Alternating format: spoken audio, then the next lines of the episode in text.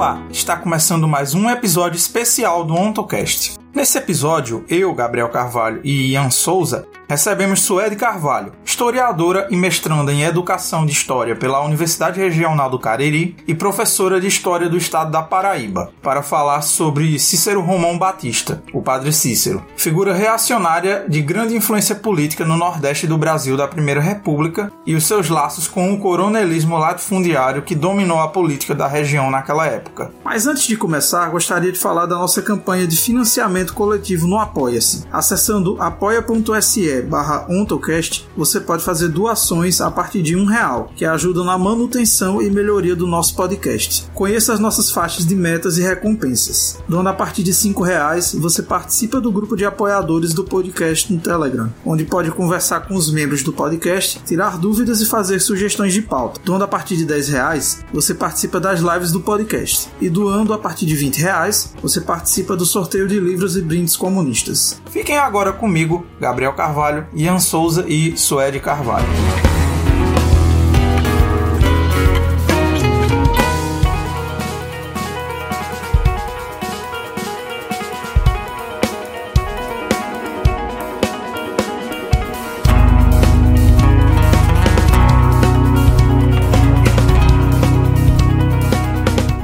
Bem, começando mais um episódio especial do OntoCast, seu podcast de ontologia de Marx e Lucati, com mais um episódio especial, hoje trazendo uma convidada muito especial, companheira minha de outro podcast que eu faço parte. Para quem está ouvindo esse podcast pela primeira vez, eu sou o Gabriel Carvalho, sou estudante de Ciências Sociais da Universidade Federal do Vale de São Francisco, sou pibidiano do programa de Sociologia da minha universidade e também agora estou iniciando minha carreira na pesquisa acadêmica participando de um projeto de iniciação científica sobre a escravidão no Brasil, para o qual eu apresentei um plano de trabalho em que eu vou estudar a tese de Moisés Postone, um historiador marxista canadense, sobre a dominação social do tempo da sociabilidade capitalista. Para apresentar o episódio hoje comigo está aqui o Ian. Pode se apresentar, Ian. Olá, gente. É, boa, bom dia, boa tarde e boa noite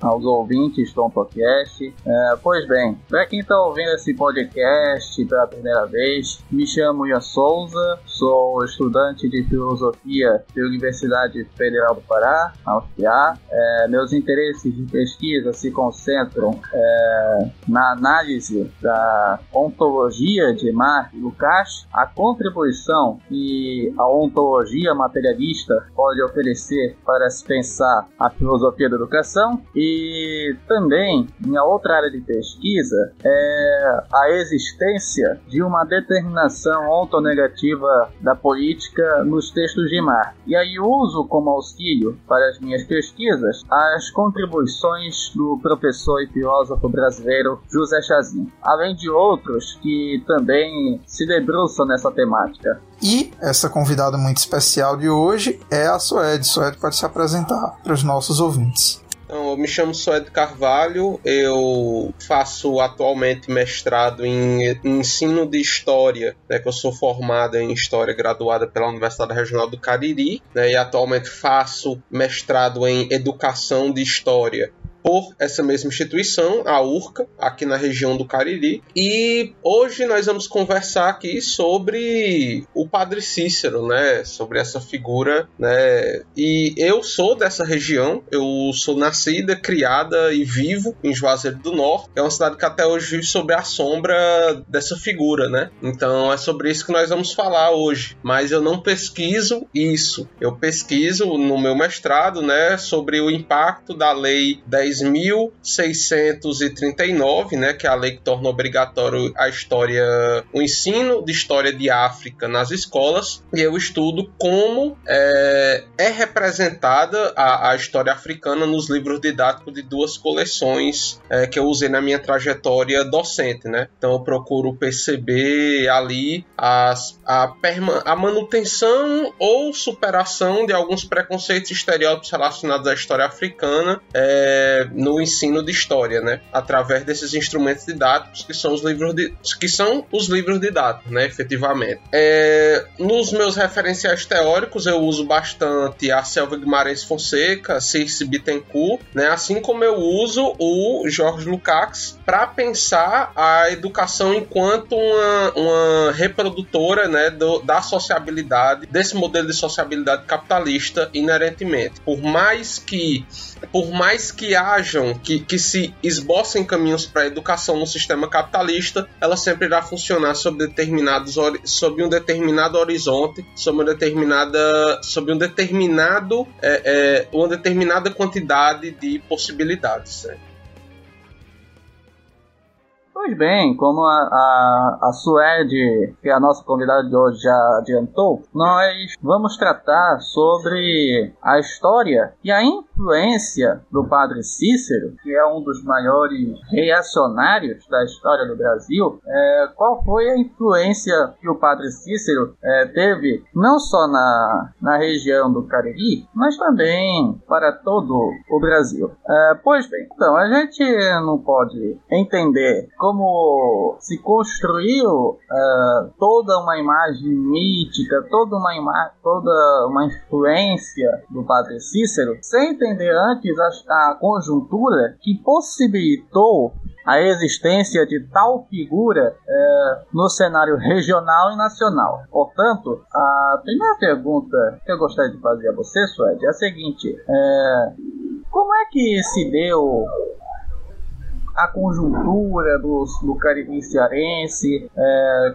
qual foi a influência da igreja nesta região e também como é, se constituiu o cenário social e econômico do Cariri. Então, é, essa, o Cariri nessa época ele era, ele crescia ao redor do Crato, né? O Crato é uma cidade que ainda existe. Hoje há uma conurbação, ou seja, há uma aproximação geográfica profunda da cidade, das zonas urbanas de Crato, Juazeiro e Barbalha. Mas naquele momento essa não era a realidade. Você tinha Barbalha, você tinha o Crato, que era a mais importante, digamos assim. Juazeiro, que se chamava Tabuleiro Grande nesse momento, era um um distrito do Crato. Né? Com a Guerra Civil dos Estados Unidos, a Guerra Civil estadunidense, em 1864, a maior produtora de algodão no mundo, naquele momento, que era a região sul dos Estados Unidos, fica impossibilitada de continuar exercendo esse papel é, no comércio internacional, porque com a guerra tem o bloqueio, a chamada Operação Anaconda, que bloqueia o sul dos Estados Unidos, assim como o não reconhecimento da Europa dos, dos Estados Confederados da América, que era o país que o sul, a, o sul estadunidenses, os estadunidenses do sul pretendiam fundar para manter a escravidão intacta, não com o não reconhecimento desse estado por parte da Europa e dos mercados internacionais, a produção de algodão do Cariri, né, especificamente o crato, o tabuleiro grande, a produção de algodão aqui, que era bastante inexpressiva até então, começa começa a ganhar muita importância. As fazendas de algodão começam a crescer e o Cariri passa a atender essa demanda internacional. Então, várias famílias enriquecem nesse momento. Porém, quando a guerra acaba, quando termina a guerra civil estadunidense, com a reconstrução, o sul dos Estados Unidos volta a ser o principal fornecedor de algodão do mundo e oferecia um produto de melhor qualidade, até pela, pela melhor infraestrutura, com as estradas melhor construídas, eles conseguiam é, é, entregar, escoar a produção com mais facilidade do que o Cariri, que encontrava problemas infraestruturais profundos, e você tem um empobrecimento, você tem o surgimento de uma elite decadente aqui, né? Aliás, você tem a decadência dessa elite que se construiu nesse período da alta do algodão. Você tem também, nesse momento, uma grande migração para a região onde hoje é o Acre, Acre, né, para os seringais. Inclusive, boa parte da população que estava naquela região, que gerou a questão do Acre no começo da República, né, no começo do século XX, boa parte daquela popula população era cearense vinda do Cariri, é, é, da região do Cariri, né. Então, o Cariri, no final do século XIX, era uma região empobrecida, que havia vivenciado um enriquecimento rápido, mas uma decadência tão ou mais rápida e uma completa falta de perspectiva, um processo de migração em massa e diversos problemas sociais. A pobreza era gigantesca e as elites caririenses elas tinham uma visão muito aristocrática da, do problema. Como assim? Aquela visão aristocrática de mundo, né? Que o pobre ele tá nessa condição porque é da natureza dessa dessa casta social, digamos assim. Os pobres são vagabundos, têm de ser tutelados. Era a visão que se tinha daqui na época, né? Tanto é que você tinha no jornal desse período, há estudos aqui, inclusive feitos por é, acadêmicos da Universidade Regional do Cariri, né? É,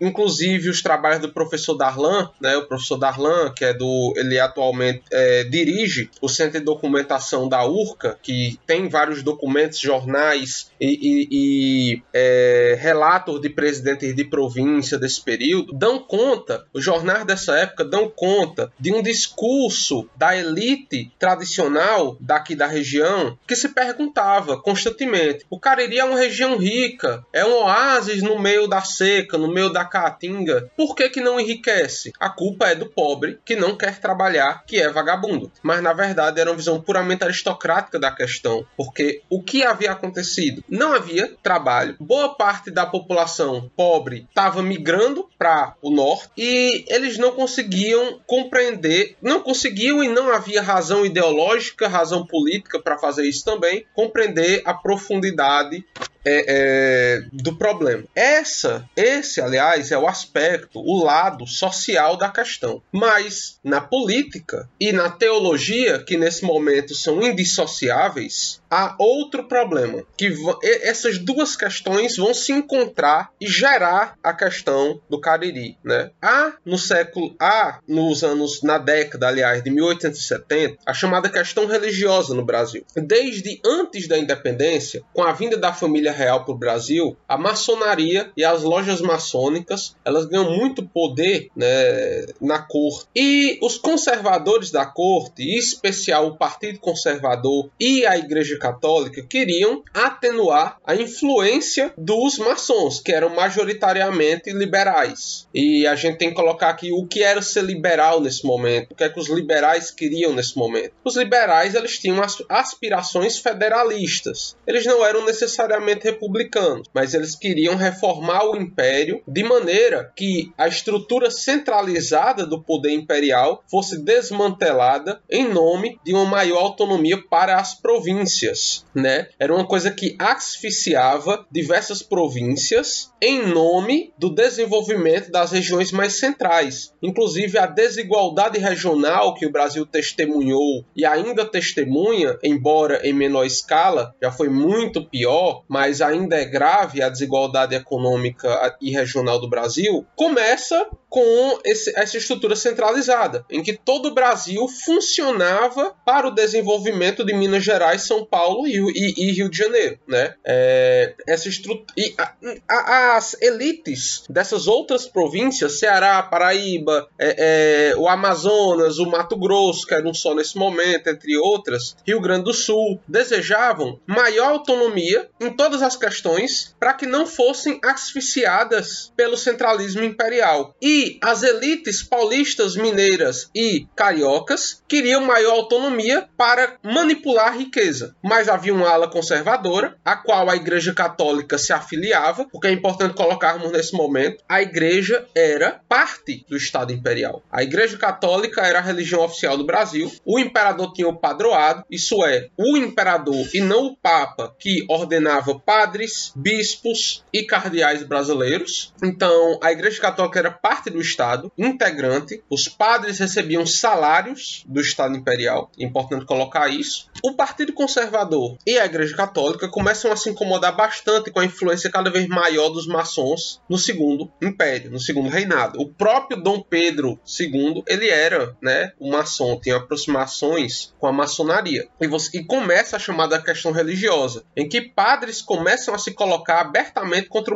os maçons. O Dom Pedro II, ele toma o lado da maçonaria, inclusive manda que sejam presos os bispos e padres que estavam tretando, né, ali, fazendo uma rixa com os maçons. A Igreja Católica fica escandalizada, o Partido Conservador fica escandalizado e você começa a ter uma, você começa no Brasil nesse momento a ter uma sensação por parte da Igreja Católica de que o poder político dela estava ameaçado e era verdade. Era uma análise é, é, lúcida por parte desse, desses políticos conservadores e da Igreja. Então o que, é que a Igreja Católica começa a fazer? Ela começa a reestruturar-se internamente, a procurar romanizar o máximo possível sua estrutura. Não seriam mais toleradas, não seriam mais toleradas manifestações populares do catolicismo. Porque é importante colocar, o Brasil ele era um país majoritariamente católico, só que não era o catolicismo romano. Não havia padres para todas as paróquias. E, e daqui a pouco nós vamos ver esse problema com mais profundidade. Esse problema para os católicos, né? Na, na verdade, não para a população geral, mas para a Igreja Católica. Quando um, um, uma comunidade camponesa, num distrito do Crato, dizia, né, que era longe do Rio de Janeiro, dizia que era católica, ela não estava afirmando, essas pessoas não estavam afirmando necessariamente que seguiam o catolicismo romano, catolicismo apostólico romano, mas que viam Jesus Cristo como seu salvador, mas não necessariamente seguiam todos aqueles ritos, criavam ritos próprios. Aqui no Cariri, por exemplo, tem as chamadas novenas, que é uma coisa que só existe aqui no Cariri da forma como existe aqui. Inclusive há muitos trabalhos também da URCA, inclusive o trabalho de conclusão de curso de um amigo meu chamado Romaro, né? Ele estuda a novena do Cariri, suas especificidades, suas particularidades e como ela vem desde muito antes, desde muito antes da independência do Juazeiro, como um elemento particular do catolicismo popular. Então, com a ameaça do poder político da igreja, essas manifestações populares que antes eram vistas como inofensivas, elas são combatidas. E isso se fortalece quando, no, na década de 1800 1980 começam a ser respirados no Brasil ares republicanos. E há o medo de uma cisão clerical. Você tinha padres, alguns padres que apoiavam os republicanos, você tinha padres monarquistas, que eram maioria, assim como você tinha também padres que toleravam essas manifestações populares. Então havia um medo constante por parte da Igreja Católica de uma cisão eclesiástica, de que a Igreja Católica vivenciasse no Brasil um cisma. Era um medo constante. Então, se unir a isso, dentro da questão religiosa, vamos colocar aí dois subtópicos. O primeiro medo era o temor pela perca do poder político. O segundo medo era uma absoluta fobia à ideia de uma cisão, de um cisma dentro da igreja brasileira, né? Então,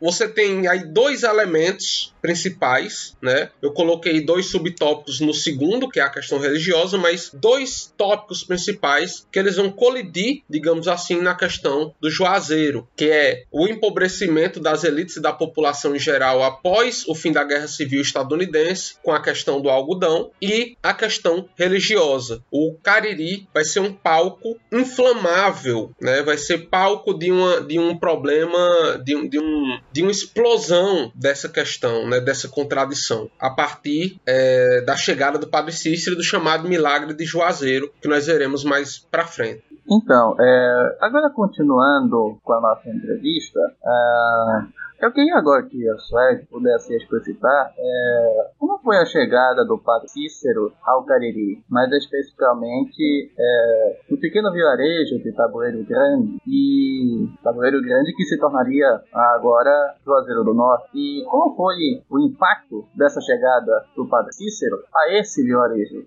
Perfeito. Então, primeiro, né, quem é o Padre Cícero? O Padre Cícero nasceu em 1844, né, ou seja, aí 24, 22 anos após a independência do Brasil. Ele é cratense, né, nasceu no Crato, que era naquele momento a sede do município que abarcava Tabuleiro Grande, futura Juazeiro do Norte. E ele, aos 12 anos, ele, se afirma, se diz, pelo menos na agiografia que se faz sobre ele, porque quando se fala da infância e adolescência do Padre Cícero, se sabe mais lendas do que é, fatos, né? É, não há, não se há tanto, não existem tantos documentos históricos que atestem essas coisas, né? Mas se diz histórias que se contam que ele teria se interessado pela, pela vida clerical aos 12 anos, quando ele leu a biografia do Francisco, né, de Assis, do, do, do São Francisco. Ele entra no num colégio em Cajazeiras, mas com a morte do pai dele, que era um comerciante do Crato, ele é obrigado a voltar, Cajazeiras Paraíba no caso, ele é obrigado a voltar para ficar perto da família e, ter, e, ter, e trabalhar, né? Mas ele afirma para um, padre, para um padrinho dele que sonhou com o chamado de Cristo para que ele entrasse no seminário. Então ele entra num seminário em Fortaleza, né? Ele vai para o seminário em Fortaleza e volta é, nos anos 1870. Ele é ordenado em 1870, ou seja, o padre Cícero é ordenado na década desse problema da questão clerical. E ele volta para um Cariri, ele volta para um Cariri empobrecido pela questão do algodão, né? Aquele enriquecimento abrupto seguido de um empobrecimento tão ou mais abrupto. Então ele encontra o Cariri nessa situação. E não havia, naquele momento, uma paróquia para lotar ele enquanto padre. Então ele fica no seminário é, é, do Crato, que havia sido fundado anos antes pelo chamado Frei Biapina, que era um padre que saiu aqui pela região viajando, é, pregando o catolicismo, estabelecendo é, é, é capelas é, para aumentar a influência da igreja aqui. Ele fica como professor de latim no seminário, até que em 1872 ele é chamado para Tabuleiro Grande para rezar a missa do Galo, né, que é a missa de Natal. Mas por que foi que o padre Cícero ele foi chamado para rezar a missa do galo em tabuleiro grande. Bem, como eu disse anteriormente, não havia padres para todas as paróquias. Então algumas paróquias passavam anos sem um paro, paróquias e capelas, servindo apenas como um lugar para onde os fiéis vão rezar, aonde se velam os corpos, né, para onde um padre vem velar um corpo, é fazer uma missa de sétimo dia ou de, ou de, ou de funeral, e também essas festividades esses feriados, como Natal, Páscoa. Então, o Padre Cícero, ele vai, no caso vem, é, porque eu tô falando de Juazeiro do Norte, ele vem até Tabuleiro Grande, futura Juazeiro do Norte, para rezar na hoje praça, na hoje Igreja da Matriz. Naquela época, naturalmente, não era esse, não era assim que se chamava. Então, ele, o Padre Cícero, reza a missa do Galo, mas a expectativa dele era ser chamado para uma paróquia mais importante. Ele era um padre aparentemente ambicioso. Porém, aí acontece uma coisa misteriosa. O padre Cícero vai dormir e ela afirma ter tido um sonho no dia seguinte, onde Jesus aparecia a ele com os doze apóstolos e dizia para o padre Cícero, apontando para os camponeses pobres de Tabuleiro Grande, então apontando para esse pessoal, Jesus pedia ao padre Cícero: cuide dessas ovelhas. Então Cícero Romão Batista, que era o nome completo né, do padre Cícero, a partir dali pede para ficar na paróquia. Como não era uma paróquia importante e já estava sem padre há muito tempo, é rapidamente aceito o pedido. E ele se torna o pároco da cidade, aliás, do distrito naquele momento, né? Ele é um padre ativo, ele toma a frente nas questões, ele não espera as missas, ele sai de casa em casa todos os dias pregando, almoça com as famílias, acompanha as famílias. Para a igreja, era muito bom ter um padre tão ativo em uma região que não tinha um pároco há tanto tempo. Para a população local, entretanto, não foi tão bom e manifestou algumas contradições próprias do momento. Por exemplo, o padre Cícero proibiu as pessoas escravizadas em Juazeiro do Norte, a população negra de Juazeiro do Norte, de dançar o samba, que ele definia como uma doença, como uma doença não, como uma dança, aliás, que gerava doenças para a alma, por ser uma dança que inspira luxúria com, com seus movimentos libidinosos e era uma dança do diabo, por isso, né? E era uma dança do diabo de movimentos lândidos própria dos negros. Ou seja, nessa interpretação do que era o samba, o padre Cícero demonstrava a visão que a Igreja Católica tinha das manifestações culturais trazidas da África, né, quando os negros africanos eram sequestrados para ser feitos escravos no Brasil, é, demonstrava a Igreja Católica todo o racismo é, é, daquele momento é, da história brasileira, mas que persiste até hoje, mas naquele momento da história brasileira marcado pela escravidão enquanto instituição forte, e também o papel da Igreja como o braço direito, quer dizer, vamos, vamos, o braço que segura a Bíblia da estrutura escravista, aquele que mata as manifestações culturais africanas e afro-brasileiras, transformando-as em coisa do diabo, em, em luxúria, enfim. Né? Então o padre Cícero proíbe essas manifestações. Importante a gente colocar aqui também o que era o samba nesse momento. Hoje, quando se fala em samba, nós sabemos bem do que nós estamos falando. Mas no século XIX, samba era uma definição genérica para as danças é, é, que os escravizados é, praticavam. Né? Então era bem genérico. Quando se falava de samba, se estava falando de muita coisa. É, então ele proíbe essas manifestações, ele proíbe é, mulheres de morarem com homens sem serem casadas, o que já era proibido é, pela lei canônica, ele aplica. Então ele faz esse papel de romanizar as manifestações católicas populares em Tabuleiro Grande. Mas a proximidade dele com as pessoas, a atenção que ele dava, né, indo na casa delas, almoçando, jantando com elas, torna ele bastante querido pela população, pelo menos entre a população branca e as famílias de elite que moravam em Tabuleiro Grande, que estavam subordinadas, obviamente, ao crato, né? Mas eram elite ali na região. Continuando na década de 1870, há uma grande seca que persiste, entra nos anos 1880, que é uma seca, inclusive, que é o palco para a história A Fome, escrita pelo Rodolfo Teófilo, que era um intelectual liberal da Forta de Fortaleza, capital do Ceará, nesse momento, que inclusive se tornou um inimigo do Padre Cícero, né? Ele se tornou um inimigo do Padre Cícero. Essa seca é ricamente descrita por ele, inclusive muito visceral a descrição que ele dá nesse livro A Fome, que eu recomendo aí para quem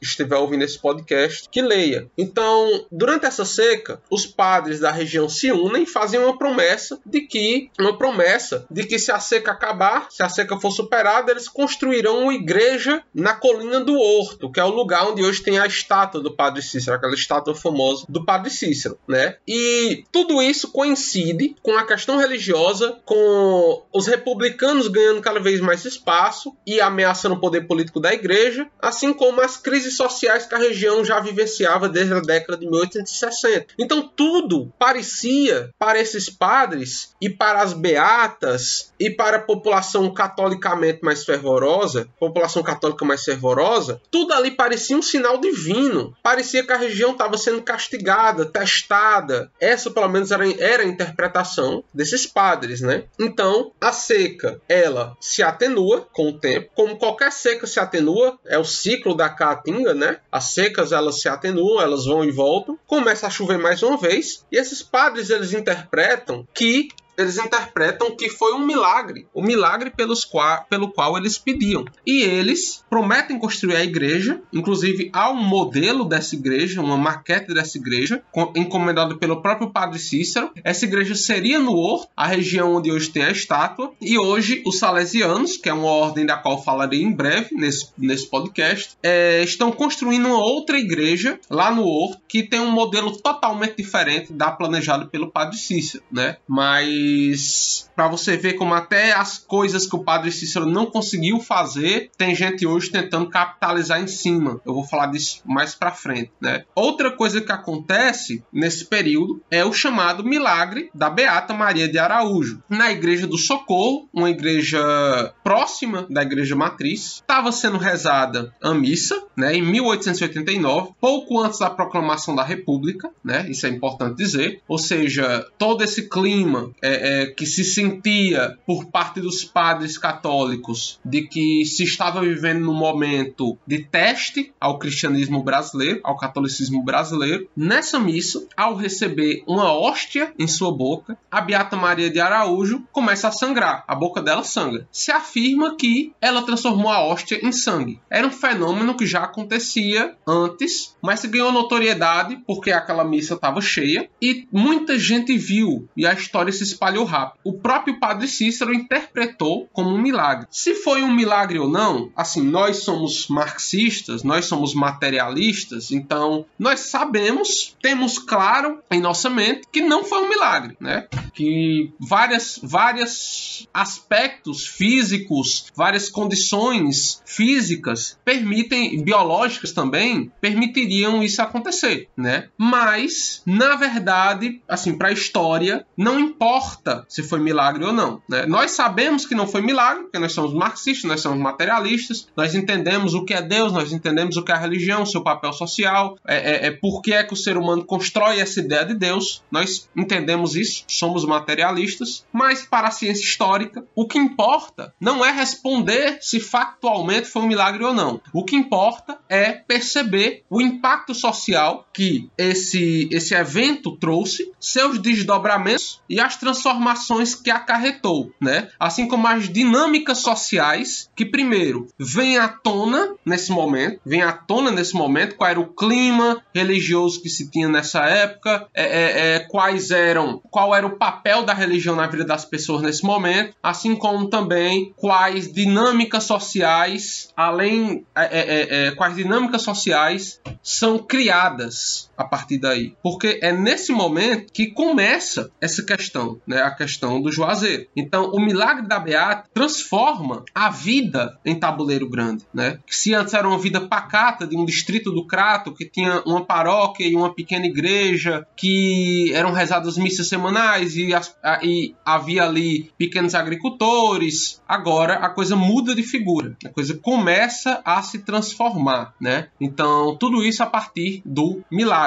E relembro, não foi é, um, sim, um simples capricho de um padre para uma população crédula e pobre. E essa é uma visão bastante preconceituosa que nós podemos desenvolver a partir dessa percepção, né? A partir desse acontecimento. É uma percepção do acontecimento bastante preconceituosa, é uma interpretação que eu considero pobre e que não dá conta de explicar como as pessoas realmente pensavam nesse momento, né? Aquela era uma população empobrecida que não tinha, que não tinha acesso à educação, com acesso à educação lhe era negado. Era uma população que havia passado por um empobrecimento brusco na, nas décadas anteriores, por uma seca. Era uma população católica que realmente acreditava é, é, é, nesse fenômeno que, como Karl Marx coloca né, lá na, na, na, introdução à crítica do direito de Hegel, era uma população que via na religião né, um, um, um escapismo, ela projetava na religião um, uma salvação de sua condição material, né? É, então era uma forma, era, era, um, era um grito, né? Era uma tentativa de, de pensar uma melhoria, ainda que negativa, né? Ainda que não positiva. Então o milagre representou, ele balançou ele balançou essa estrutura de uma população que via na religião, é, que via com muita força na religião, é, é, um escapismo dessa realidade, projetava na religião é, é, o que ela queria na, na vida prática, mas não conseguia fazer positivamente, assim como também uma, uma explosão, digamos assim, das expectativas e frustrações sociais que existiam. Porque se esperava da parte de quem realmente acreditava, de quem era um católico fervoroso, um sinal divino, um sinal dos tempos para responder aos ataques que o catolicismo vinha sofrendo nesse período. Então, o milagre da Beata, o suposto milagre, né, vamos colocar assim, o suposto milagre da Beata Maria de Araújo, em uma missa rezada pelo Padre Cícero em Tabuleiro Grande, representou é, o sinal esperado por muitos padres, muito,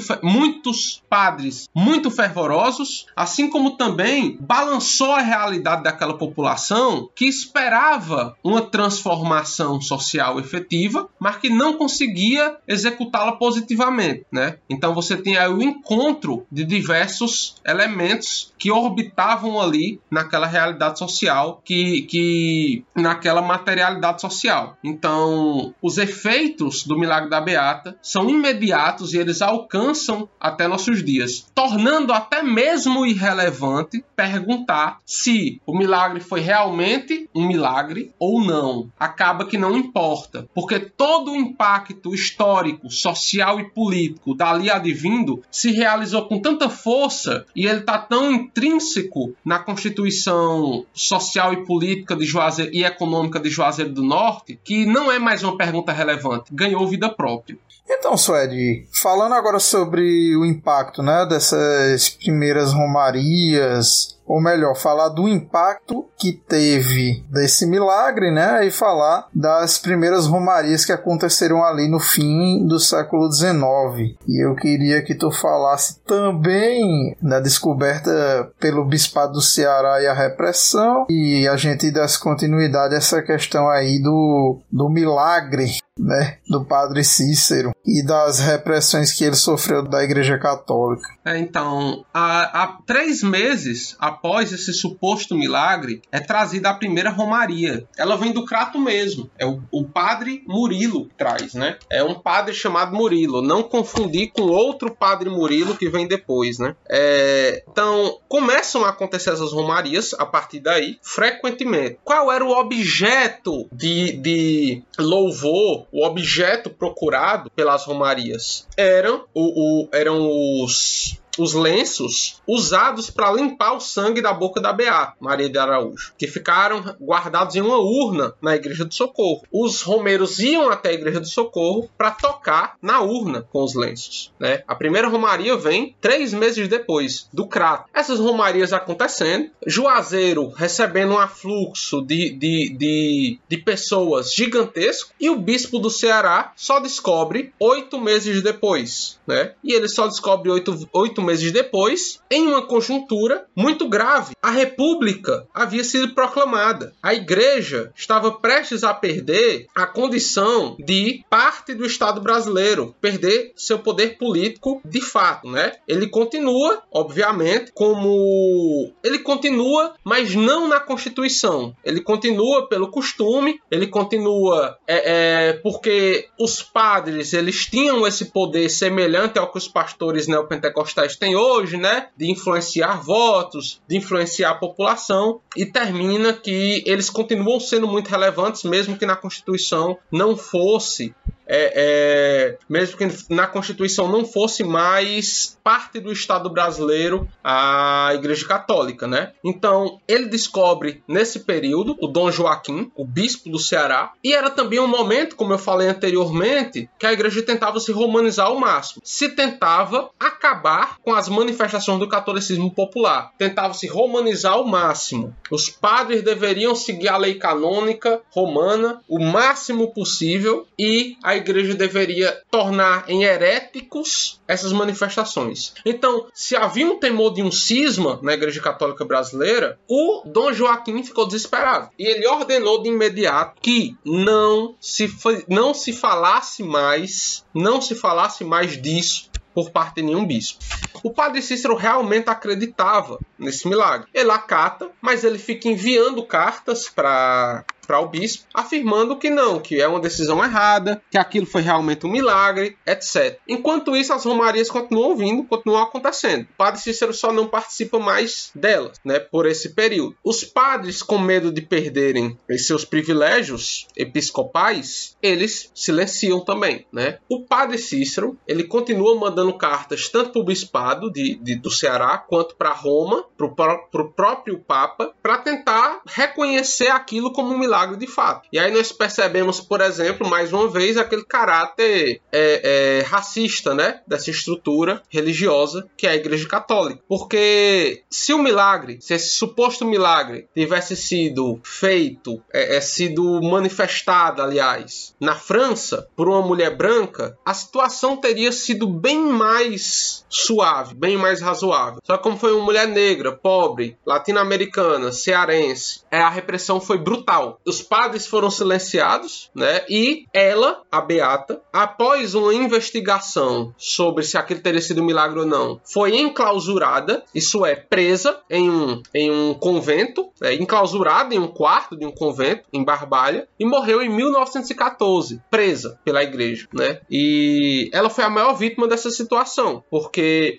ela acreditava de fato naquilo, era uma mulher pobre que viu na igreja, uma mulher pobre camponesa, filha de filha de escravos libertos, que viu na igreja uma chance de ter uma vida diferente. E se tornou beata, se transformou ali em uma mulher que serve na igreja e morreu enclausurada em 1914, né, sem contato com ninguém por causa disso. Enquanto o padre Cícero e os padres ficaram livres e o padre Cícero, como nós veremos mais adiante, ganha uma influência política gigantesca. O padre Cícero continua tentando provar esse milagre, como eu afirmei anteriormente. Ele vai para Roma, ele chega aí para Roma para conversar pessoalmente com o Papa, pede uma pede uma, uma, uma consulta com o Papa, pede um momento com o Papa, uma hora com o Papa, e qual é a determinação do Papa? Ó, oh, a gente não quer falar disso, a gente acha que esses fenômenos aí das romarias são heréticos e nós queremos que se silencie tudo a esse respeito. E você perde o seu privilégio de rezar missas e fazer confissão. O padre Cícero vira padre emérito. Isso é, ele continua sendo padre, porque dentro da tradição católica você não perde né, o título de padre, mas você se torna padre emérito. Você era padre, agora você é um padre que não tem os mesmos privilégios de antes. Então ele não pode mais fazer missa, não pode mais fazer confissão. Era uma tentativa de abafar aquilo, essas romarias, né? Isso acontece em 1898, nove anos após o suposto milagre. Nesse meio tempo, um comércio prosperou em Juazeiro do Norte com as romarias. Esses romeiros vinham e eles compravam dos produtos locais. Então começam a crescer, começa a crescer o mercado de artesãos que fazem imagens sacras, esvotos votos, né? Esses votos que são, por exemplo, as representações em madeira ou metal é, de uma promessa,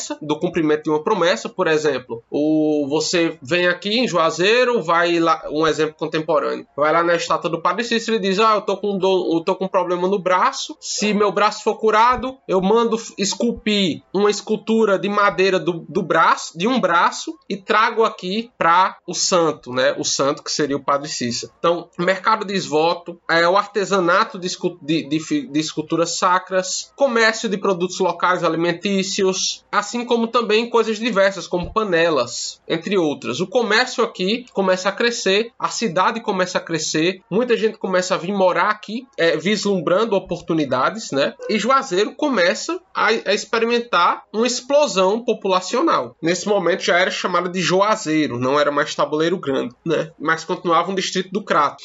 As elites locais, e especialmente os Bezerra, né? Bezerra, tem um rapaz aqui chamado Coronel Bezerra de Menezes. Ele é um ancestral de uma família muito importante aqui, que persiste muito importante até hoje aqui. Inclusive, o nosso ex-prefeito se chama Arnon Bezerra. Tem um deputado federal chamado Pedro Bezerra, Juazeiro do Norte, dos Bezerra, né? Essa família ela ganha muita importância nesse momento. E ela ganha ainda mais importância quando o padre Cícero se aproxima deles muito em breve, né? Então, em menos de 10 anos, Juazeiro praticamente dobra de tamanho, cresce a população e o comércio local movimenta a cidade. De repente, uma pequena, um pequeno vilarejo de agricultores pobres, camponeses, se transforma em um grande centro comercial para os padrões da região da época e também é, é, muda-se, se muda a matriz econômica principal, né? Se antes os principais produtos eram os produtos agrícolas, agora são é o artesanato, né, comercializado em função das romarias. Então as romarias, elas passam a movimentar a economia autonomia de Juazeiro, que ainda não era uma cidade nesse momento, mas um distrito do Crato. Né? O padre Cícero perdeu os seus privilégios, né? perdeu, é, é, foi impedido de rezar missa, impedido de, fa de, de fazer confissões, de ouvir confissões de fiéis, mas se ele perdeu a sua influência religiosa para não se isolar e para tentar recuperar os seus privilégios, ele vai agora para outro, ele vai apelar para outro aspecto da vida regional, né, como nós veremos mais à frente. Então, Suede, agora poderia, você poderia explicar para nós e para nosso ouvinte é, como foi a aproximação do Padre Cícero com a política regional? Como foi essa aproximação do Padre Cícero com a oligarquia do Caribe? Então, como eu falei anteriormente, há poucos instantes, a igreja deixou de ser importante politicamente na Constituição de 1891, de mil, é, 1891, primeira Constituição republicana.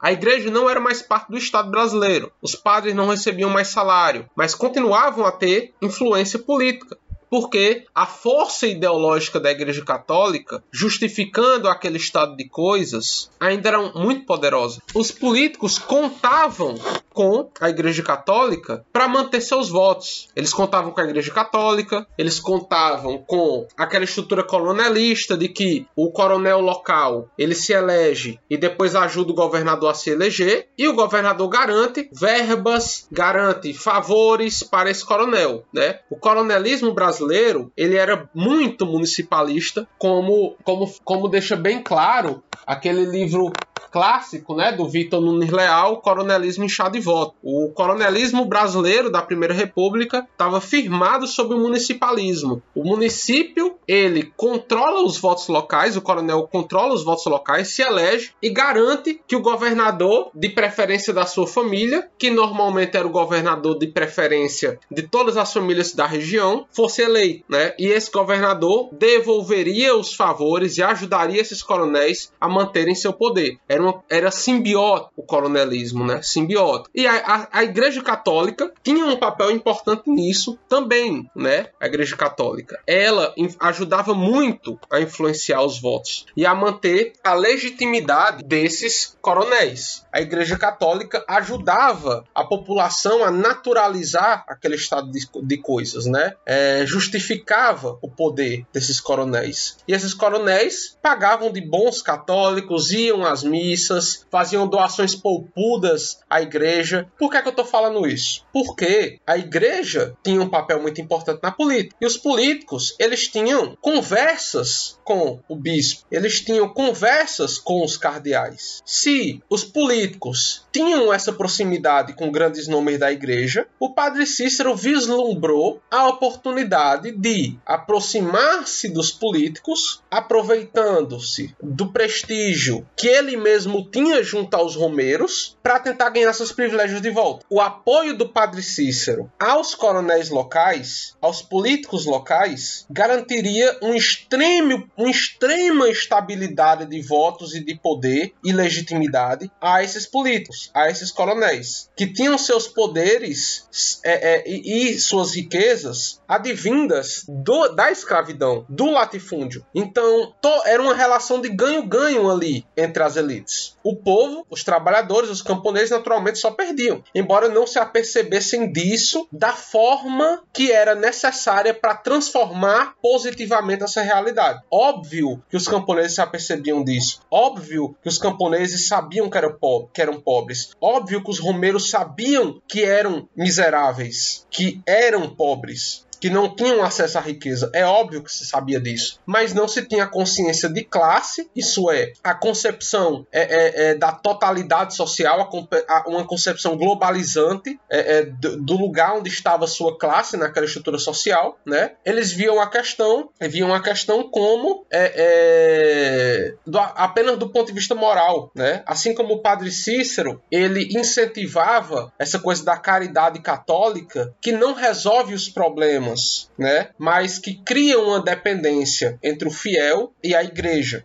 Então, para as elites, só havia a ganhar. Os coronéis ganhariam uma legitimidade inédita com a proximidade com o padre Cícero. Enquanto o padre Cícero ganhava a perspectiva de ter seus privilégios de volta. Mas ele ganhou mais, muito mais. Padre Cícero entrou de cabeça na política. Ele não era apenas um ente que usava a política como um meio para conseguir o que queria, no caso, seus privilégios de rezar e ouvir confissão de volta. Ele se tornou um propositor ativo, um portador de um projeto político. E isso é, se acelera. Ele começa a se, aproximar de, dos coronéis locais desde 1890, é, 1890, 1800, quando, ali quando ele estava no meio das primeiras romarias. Quando ele perde em 1898 os seus privilégios episcopais, ele entra mais ainda, se aproxima mais ainda. Mas em 1902, com a chegada do Floro Bartolomeu, que era um político é, é, é, que havia que havia vindo aqui para o Cariri procurando chegar na cidade de Aurora, né, porque havia se descoberto uma mina de uma mina de cobre aqui perto nessa cidade de Aurora, que ainda é uma importante mina aqui na região, é um produto importante dessa cidade ainda, é a o cobre. Flávio Bartolomeu ele era de Salvador, é baiano, mas ele vem aqui para o Cariri buscando essa mina de cobre em Aurora. Mas quando ele chega aqui no Juazeiro do Norte, ele descobre algo mais precioso do que o cobre, né? Mais precioso do que as minas de cobre de Aurora. Ele descobre a Romaria e ele descobre um é, é, estável estábulo eleitoral, um estável é, é, é corpo de eleitores com os romeiros. E ele se surpreende com o poder que o padre Cícero tem com as multidões, com as massas, né? De, de, de fazê-las é, se aproximarem e concordarem e verem como algo bom e justificável o poder dos coronéis. Então ele se torna meio que um assessor político do padre Cícero. Ele se torna o braço direito do padre Cícero, né? Então, Juazeiro era uma cidade que estava crescendo, o padre Cícero começa a ter muita influência, políticos começam a se aproximar dele para que ele ajude nas eleições, para que ele interceda para que os romeiros apoiem é, é, suas candidaturas. Ele também fornece mão de obra barata para esses coronéis. Por exemplo, é, ver um romeiro, um exemplo hipotético, mas que deve ter acontecido milhares de vezes. Um camponês de Salitre, que é uma cidade muito pobre aqui da, da região do Cariri, ainda é muito pobre, chega em Juazeiro do Norte e diz: Meu padre Inciso, eu estou desempregado, estou desesperado, não sei o que fazer. O padre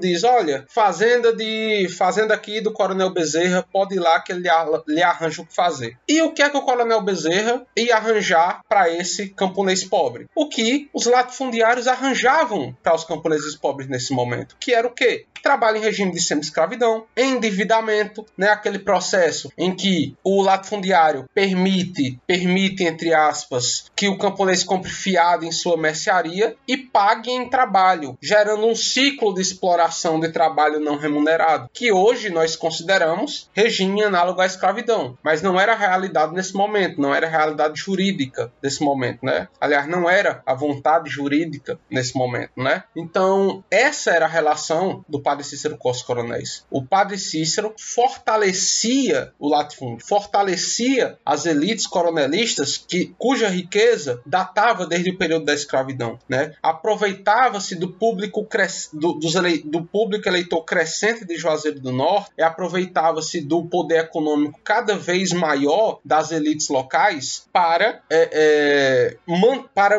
ganhar poder ele próprio, né? Ganhar terra ele próprio, ganhar influência ele próprio, assim como também beneficiar um projeto conservador na política. Porque nesse momento se estabelece uma relação de benefício mútuo, como eu falei anteriormente. Então, se o latifúndio perde poder, se o latifúndio é enfraquecido, o padre Cícero é enfraquecido. Se o padre Cícero é enfraquecido, o latifúndio é enfraquecido. Então, são coisas que andam juntas. E com um poder cada vez maior, um poder cada vez maior dos coronéis de Juazeiro do Norte, eles não querem mais pagar tributos ao crato. Eles querem controlar a política nessa microrregião. Eles não querem, eles, eles não querem mais dividir é, é, o bolo de riqueza que estava sendo criado com as romarias com as elites cratenses. Então, em 1911 tem o chamado Pacto dos Coronéis, né, em que há um acordo, em que há um acordo pela independência de Juazeiro do Norte. Juazeiro do Norte seria independente e se criaria um corpo político da região, né? O padre Cícero que cuidou disso. Os coronéis da região deviam parar de disputar entre si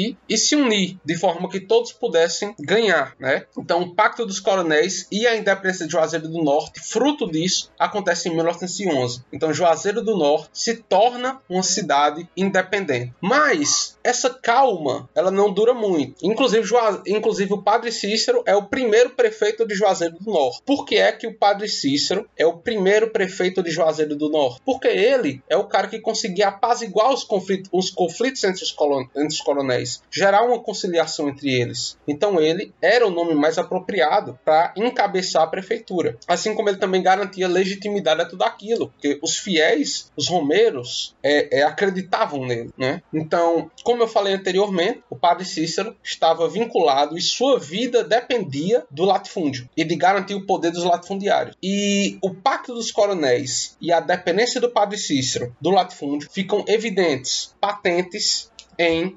1913. O que acontece em 1913? Por 20 anos, a família Nogueira Acioli havia estado no poder no Ceará. Desde a época da proclamação da República, os Acioli eram a principal família na política cearense. Nogueira Acioli, ele entrava e saía do poder. E quando não era ele que estava no governo, era uma secla dele, ou primo dele, ou irmão dele, um fantoche. Nós estamos falando aqui da chamada Fortaleza Belle Époque, né? É, era um momento em que as elites liberais de Fortaleza, os comerciantes de Fortaleza, começavam a questionar o modelo de crescimento e o modelo econômico do latifúndio. Eles queriam mais liberalismo, eles queriam livre mercado, eles queriam menos influência dos latifundiários na política, né? Inclusive um livro para entender, para entender esses conflitos, né, entre, os, entre, a, entre a política liberal e a política conservadora, é, em Fortaleza, é muito bom o livro do Sebastião Rogério Ponte, Fortaleza Belle Époque, Reformas Urbanas e Controle Social, de 1860 a 1930, né? Que ele mostra os conflitos que haviam dentro da burguesia é, é, fortalezense nesse momento, né? na capital do Cearense. E chega ao ápice em 1913, quando tem um golpe que derruba os Nogueira Acioli, que, é, que derruba os Acioli, aliás, é, que garantiam a continuidade do Nogueira Acioli por mais de 20 anos, e sobe um político chamado Franco Rabelo ao poder, que representava os interesses da, dos comerciantes liberais de Fortaleza, das elites urbanas de Fortaleza. Suede, mas não é tudo, não é tudo burguesia, Suede? Sim, mas como nós marxistas sabemos, né, e como o Engels no Antiduring ele, ele explica, a burguesia ela não é homogênea, ela é heterogênea e, ela, e há disputas dentro da burguesia para decidir qual modelo de exploração do trabalho será hegemônico. O que torna a burguesia comum entre si? O que, o que a burguesia tem em comum? A posse dos meios de produção e a dependência da exploração do trabalho do proletariado. Mas a forma como o proletariado será explorado e qual será a, a qual será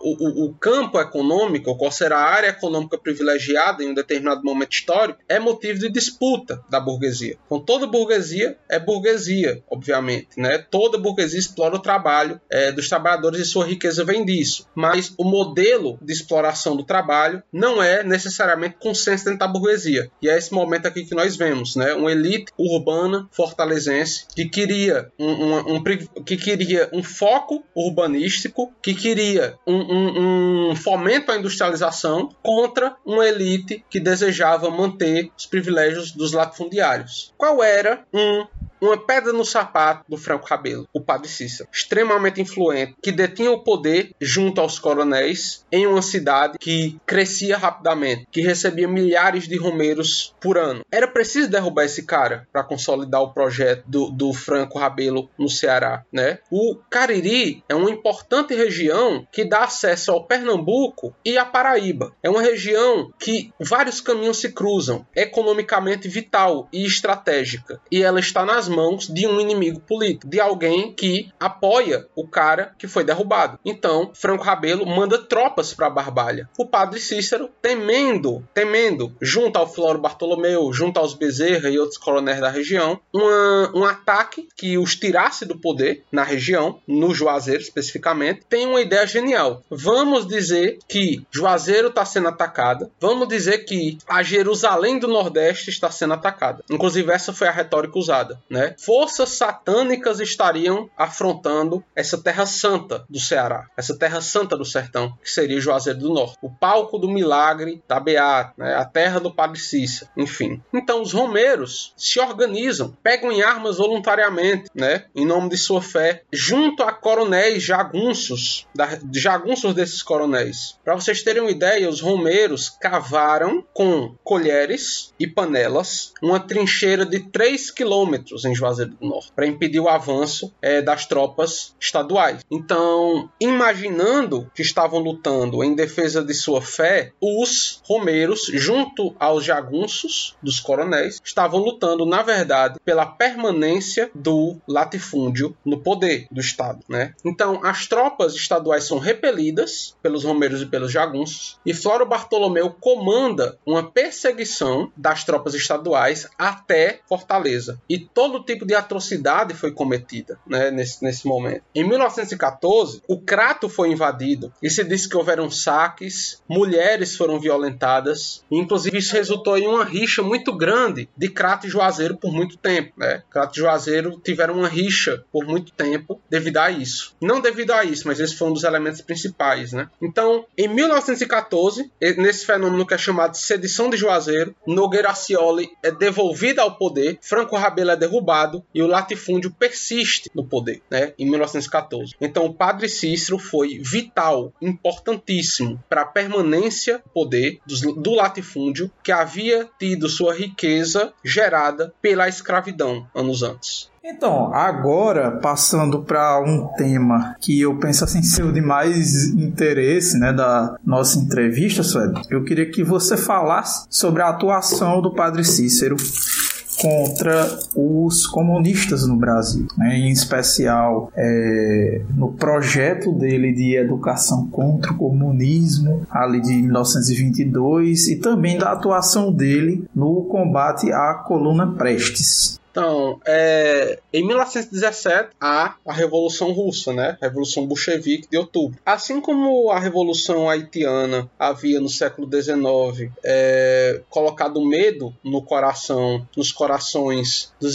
dos senhores de escravos, a Revolução Russa durante o século XX colocou medo no coração da burguesia, dos capitalistas, né? E do, dos latifundiários. Então, não foi diferente de Juazeiro do Norte. As notícias chegavam aqui, né? E os coronéis achavam tudo aquilo um, muito atroz, né? Os trabalhadores, os camponeses se unindo contra é, é, os poderes estabelecidos, os poderes políticos estabelecidos, é, se propondo a criar um novo modo de produção, né, em que eles fossem os donos do, e, e, e, proprietários do fruto dos seus trabalhos. É, isso assustava muito, né, as elites locais. E com a fundação do Partido Comunista Brasileiro em 1922, o padre Cícero que havia se transformado transformado em uma figura de projeção nacional, né, o padre Cícero havia se transformado na figura de projeção nacional, é, ele veio com muita preocupação. Primeiro tem a Revolução Russa, em, em 1922, é, é, em 1917, aliás. Daí, logo em seguida, pouco tempo depois, você tem a criação do Partido Comunista Brasileiro, né? Que na Partido Comunista do Brasil, né? A sigla é PCB, aí se separaram nos anos 60. Um ficou com o nome Partido Comunista Comunista do Brasil, outro ficou com a sigla, enfim, né? E, isso. Mas enfim, naquela época o Partido Comunista do Brasil, o PCB, é, foi criado e assustou muito as elites locais. É, é, esse partido foi líder de várias greves, diversos protestos, é, é, conseguiu forçar diversos acordos favoráveis para os trabalhadores, é, diversos acordos coletivos em fábricas no, no Sudeste, que tinham uma, uma, industrialização ainda incipiente, mas existente, que não havia aqui no Cariri. E o padre Cícero começa a fazer falas afirmando que o comunismo é fruto da influência satânica no, no, no mundo, né? que é algo que os católicos têm que se é, é, é, é, opor, principalmente porque ele coloca que os comunistas são ateus, o comunismo é ateu e afronta a Cristo, e os romeiros, muitos deles, muitos romeiros, a ma maioria esmagadora, escuta esses conselhos, né? Escuta esses conselhos de que o comunismo é ruim, de que o comunismo é errado. Vocês encontram entrevistas dos, do Padre Cícero, entrevistas do Padre Cícero é, a jornais cearenses, né? Como o jornal O Povo, por exemplo, há uma entrevista do Padre Cícero que, que está disponível na internet, em que ele fala isso, né? O, comunismo ele é, é fruto da influência satânica no mundo. A coluna Prestes, por sua vez, ela não era comunista, ela era, uma, ela era parte do ciclo de revoltas tenentistas da década de 20. Mas o Prestes posteriormente se transformou num comunista, né, um dos maiores nomes do, do, da militância comunista no Brasil do século XX, dos maiores nomes, né? Apesar de todos os erros, ele foi efetivamente isso. E quando se, por muito tempo, quando se pensava em comunismo, se pensava em Prestes, né? É algo que não deve ser menosprezado historicamente, mas a coluna Prestes não era ainda comunista. Inclusive, quando Prestes falava da coluna, ele afirmava que o grande erro foi que nós não tínhamos um projeto de sociedade. O que nós imaginávamos era que nós poderíamos forçar uma outra eleição e tal. Mas a coluna Prestes, ela enfrentava os coronéis nas regiões. A coluna Prestes derrubou muitos coronéis, matou muitos coronéis, matou jagunços de coronéis. E na retórica, na retórica do, do, dos conservadores daquela época, alguns afirmavam que a coluna Prestes era comunista, né? De subversiva a comunista. Efetivamente não era ainda aquela altura. Mas é, é, na retórica conservadora de alguns conservadores, sim, o presidente, né, naquele momento, ele chama, ele, ele chama os coronéis locais para formar os chamados pelotões patrióticos, que eram encabeçados pelos coronéis regionais, né, pelos coronéis das regiões, dos municípios, porque como eu falei anteriormente, na Primeira República, o coronelismo era municipalista, ele era construído sob o município, então ele pedia para que os, os coronéis das regiões formassem as chamadas tropas patrióticas, né, e aqui em Juazeiro do Norte, o Flório Bartolomeu ganhou a missão de formar esse grupo, a tropa patriótica, pelotão patriótico em Juazeiro do Norte. E ele teve a ideia de chamar o Lampião, que alguns maoístas afirmam que é um herói popular, né, brasileiro, mas não era, efetivamente. O Lampião era um bandido, era uma figura do banditismo. Até mesmo Eric Hobsbawm está errado e, e o seu livro, o seu livro Bandidos, quando cita o coronelismo como um exemplo de banditismo social, no sentido de que se revoltava contra as estruturas da opressão latifundiária é, é, é, dos anos 20, do século 20, foi muito criticada por historiadores brasileiros por estar efetivamente errada. Né? É, o cangaço era um grupo de banditismo. Banditismo, pura e simplesmente. Eram bandidos mesmo. É, é,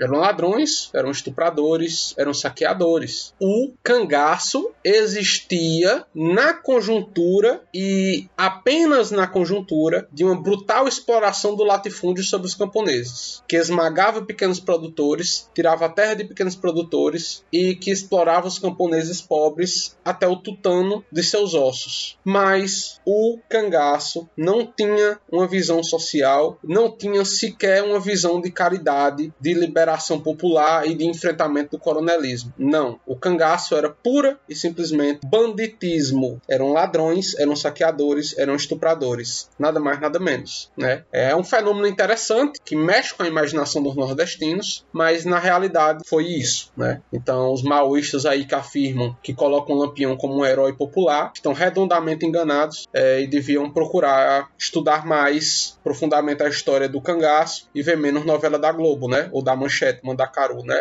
Vai estudar, vai ler um livro, pare de assistir Mandacaru. Enfim, com respeito, obviamente, tem muita gente séria que, que se autodenomina maoísta, mas nisso eles falham bastante, né? É, nessa coisa de criar geografia de personagens que acabam até mesmo deturpando eles. Mas enfim, é, prosseguindo. Lampião é chamado por, por Floro Bartolomeu para comandar como capitão o pelotão patriótico de Juazeiro do Norte. Então, Lampião é atraído primeiro pela patente de capitão e por novas armas e de última tecnologia, armas de última, última tecnologia, fuzis, rifles dos mais recentes. Então ele vem e Floro Bartolomeu, quando, quando, o, quando o Lampião chega, não está na cidade. Então quem tem que conversar com o Lampião é o Padre Cícero. E existem histórias, é, esse encontro, ele rendeu vários cordéis, né? Essa literatura de cordel rendeu vários cordéis e rendeu várias lendas de que o Lampião ele viria, ele se confessou para o Padre Cícero, se, se, se, se caía de joelhos diante do Padre Cícero. Tem gente até que diz que o, o, o Padre Cícero chicoteava o Lampião. É, tem várias histórias. É, mas na verdade,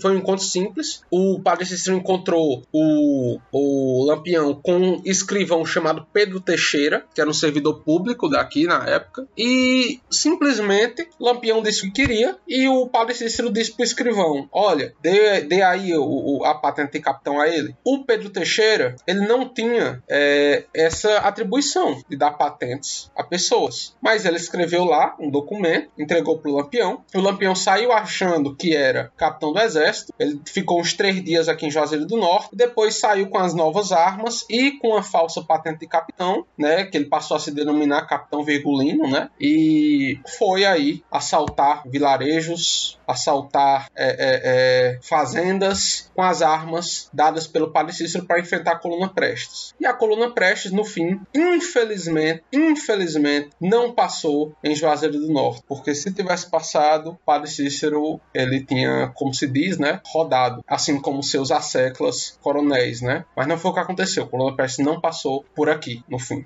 Então, Sueli, agora a gente está chegando próximo do período final da vida do Padre Cícero, né? Ali em meados da década de 30. E eu queria que tu falasse desse último período da vida dele, principalmente no papel que ele teve ali na persistência da concentração fundiária e como foi que ficou o contexto social de Juazeiro do Norte conforme foi se tendo um aumento, uma expansão da atividade comercial, né? E a questão da adesão das igrejas locais às romarias e como foi que ficou no contexto um pouco mais recente, ali dos anos 80 e 90, a cidade de Juazeiro do Norte, quando ela passa a ser a cidade do Padre Cícero, quando ela chega a ser quase praticamente uma segunda capital do, do estado do Ceará. Beleza. Então, é, há em 1930, né, a chamada Revolução de 30, que foi um golpe liberal, né, contra a República do Café com Leite,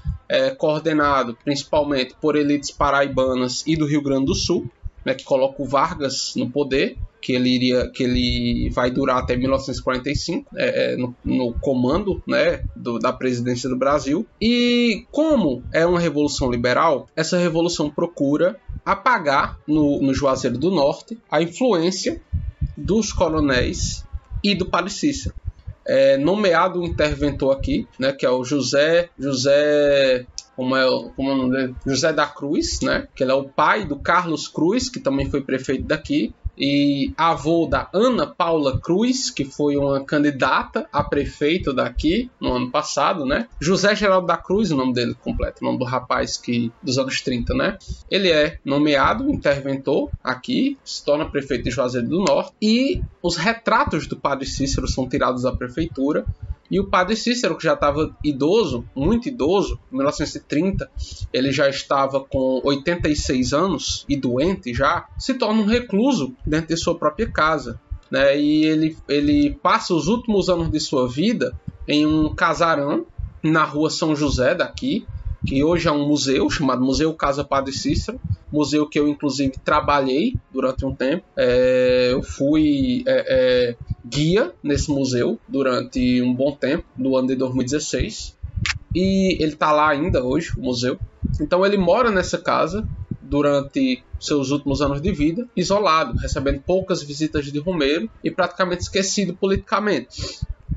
Mas, em 1934, o padre Cícero morre. E se durante a vida do padre Cícero você tinha figuras abertamente antagônicas a ele e outras apoiadoras viscerais, até porque dependiam dele, com a morte dele, onde 60 mil romeiros comparecem, 60 mil, 60 mil pessoas comparecendo a um funeral é muita gente. Se é muita gente hoje, imagina naquele momento em que as cidades do Cariri não passavam de, de, de 50 mil habitantes. A maior delas, que era Juazeiro do Norte nesse momento, tinha 30 mil habitantes. Crato tinha uns 22 mil habitantes. Então, 60 mil pessoas indo para o funeral do Padre Cícero assustou a assustou as elites, as novas elites que haviam chegado ao poder com Vargas, né? E o Padre Cícero passou a ser uma unanimidade. Todos reivindicam a imagem do Padre Cícero hoje, de Geraldo Alckmin a Lula em 2006. Os dois vieram aqui em Juazeiro do Norte tirar foto na estátua. Manuela Dávila esteve aqui recentemente, antes da pandemia, na estátua do Padre Cícero, dizendo que queria as bênçãos do Padre Cícero. Se tornou uma, uma unanimidade usada politicamente. Então, você tem gente da esquerda política, né, afirmando, é, reivindicando o Padre Cícero. Um suposto caráter mais progressista do Padre Cícero, é, aquele lado da caridade, aquelas regras de respeito à natureza, porque ele, tinha, ele, ele criou 12 regras de respeito à natureza, o Padre Cícero, né? É, uma, cria uma imagem de um Padre Cícero progressista que efetivamente não existia. Esquecendo, muitas vezes propositalmente, de forma desonesta, que a caridade da Igreja Católica era um instrumento de, era um instrumento de controle, não era um instrumento de, de, de tentativa de reparação de, de criação de equidade. Até porque, para existir, a caridade precisa se dar em um ambiente que não existe equidade.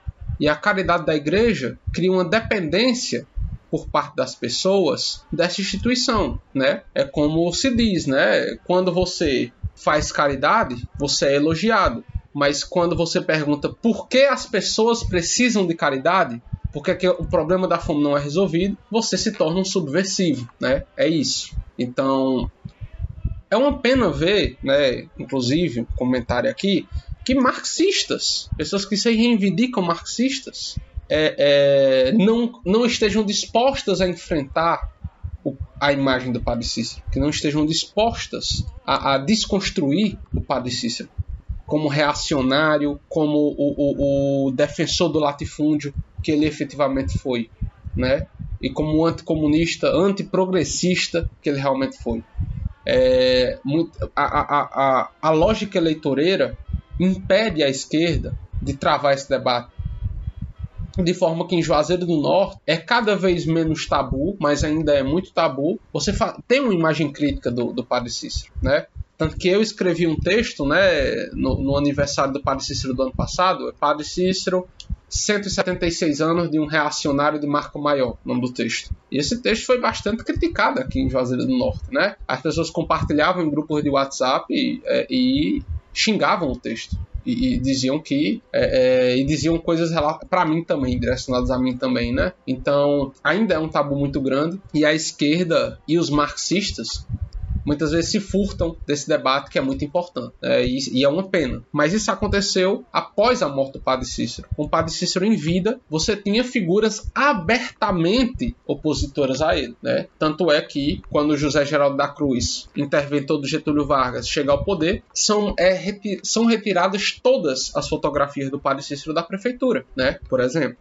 Mas essa imagem essa, essa, esse uso unânime político com fins eleitorais do padre Cícero não foi a única coisa que ele deixou. Ele também deixou uma profunda concentração fundiária em Juazeiro do Norte. O padre Cícero se transformou no maior proprietário de terras de Juazeiro do Norte. E à medida que ele ia se aproximando da morte, ele trouxe para cá a chamada Ordem Salesiana.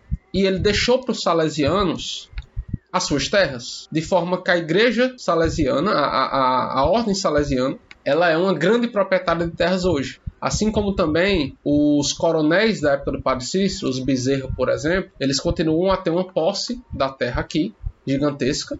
Inclusive, parecem ser imunes a crimes ambientais. O que, é que eu quero dizer? Aqui é, é, inclusive perto da minha casa, não é tão longe, são 5 quilômetros da minha casa, tem, uma, tem pedreiras, né? Fazem brita, produzem brita. Perto dessas pedreiras existem comunidades, né? Comunidades, casas, áreas residenciais, bem próximos mesmo. Com a explosão da, da, das pedreiras para fazer a brita, voam pedras nas casas das pessoas. Pedras. Eu fui lá no ano passado fazer uma atividade política lá e uma mulher relatou e nos mostrou na casa dela, inclusive, uma pedra do tamanho de um paralelepípedo, assim, que atravessou o telhado da casa e o forro e caiu no chão da casa dela. Ainda bem que não tinha ninguém naquele cômodo na hora, né? Ela mostrou o buraco no teto, afirmou que a população já entrou com vários processos no Ministério Público, mas nada acontece. E também a rua não é asfaltada os caminhões passam levantando muita poeira e várias pessoas desenvolvem problemas respiratórios e essa situação já se delonga há 20 anos, né? E ninguém toca essa família, né? Então, tudo isso é fruto da concentração fundiária fomentada pelo Padre Cícero, né? Fomentada pelo Padre Cícero. Então, Juazeiro se modernizou, Juazeiro cresceu, Juazeiro mudou sua matriz econômica, mas continua uma cidade desigual. Juazeiro do Norte cresceu de forma desordenada, de maneira que mais de mais de 70% da população não tem acesso a saneamento básico. É, as ruas são mal planejadas, de forma que a cidade nem é tão grande assim ainda e já tem congestionamentos. É, as, no, nas, nos bairros mais pobres há pouco acesso à cidade. O transporte público só passa de tempos em tempos, é, é com muitas horas de diferença. Então não são todas as não não são todos os bairros, e especialmente os bairros pobres, né, mais pobres, não têm acesso à cidade. Então, é uma cidade profundamente desigual, é uma cidade com, com uma concentração fundiária profunda, porém, não é mais a mesma cidade que era na época do Padre Cícero. Primeiro, primeiro elemento, a igreja passou a abraçar as romarias.